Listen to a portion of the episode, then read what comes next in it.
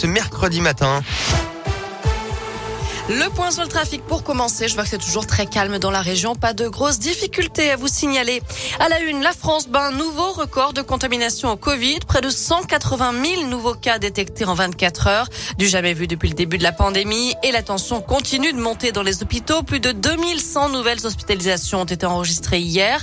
Il y a actuellement 3400 malades pris en charge en service de soins critiques. Sur le plan de la vaccination, plus de 51 millions de personnes ont maintenant un schéma vaccinal complet. Et la course contre le variant Omicron se poursuit. Le projet de loi sur le passe vaccinal arrive aujourd'hui à l'Assemblée nationale. Un texte qui rend la vaccination obligatoire pour l'obtention d'un passe sanitaire. Il pourrait entrer en vigueur dès le 15 janvier. À l'approche du réveillon de la Saint-Sylvestre, Gérald Darmanin, le ministre de l'Intérieur, a envoyé une note au préfet leur demandant de prendre des mesures pour dissuader les rassemblements et d'imposer le port du masque en centre-ville. Parmi les nombreuses victimes du Covid, Grishka Bogdanov, son avocat a confirmé hier qu'il avait été hospitalisé en soins intensifs à Paris. Il n'était pas vacciné. Il est décédé, je le rappelle, hier à l'âge de 72 ans. D'après le journal Le Monde, son frère jumeau Igor Bogdanov serait hospitalisé pour les mêmes raisons.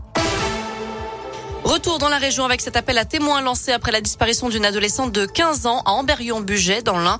Marine a fugué de son domicile le 17 décembre et serait susceptible de se rendre à Lyon ou à Montpellier. Vous trouverez sa photo, sa description et toutes les infos sur la Piradescoop. Elle a passé 368 appels aux pompiers en un peu plus d'un mois.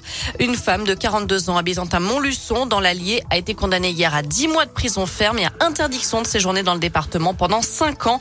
Récidiviste, elle a été maintenue en détention d'après la montagne. Allez, un mot de basket pour terminer. Pas de jauge à 5000 pour le All-Star Game. La grande fête de fin d'année du basket français passe entre les gouttes des restrictions sanitaires imposées par le gouvernement. 16 000 spectateurs sont donc attendus ce soir à Paris-Bercy pour un show toujours spectaculaire avec le concours de dunk, le concours de tir à trois points et le match entre les meilleurs français et étrangers du championnat de France. Notre région est bien représentée avec le coach de Saint-Chamond, Alain Tinet, et sur le parquet, le Villeurbanais Elio Kobo, le Rouennais Lauren Jackson ou encore le Bressan Axel Julien, le meneur de la GL est ravi de repousser un peu son départ en vacances. C'est une récompense individuelle, euh, c'est aussi une belle fête du basket français, c'est toujours un moment sympa.